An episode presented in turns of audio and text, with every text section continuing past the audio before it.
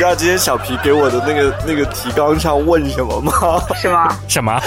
他说我们开场先聊一下明星开店的话题，嗯然后你就说我们今天要采访一位明星，然后他括弧注明。但不是我哦，难道我不知道吗？然后他里边说采访白老师的时间不要太长，结果他自己聊了三十分钟停不下来。每周五晚八点，强不正经的，积分大事件，欢脱上线。欢脱上线。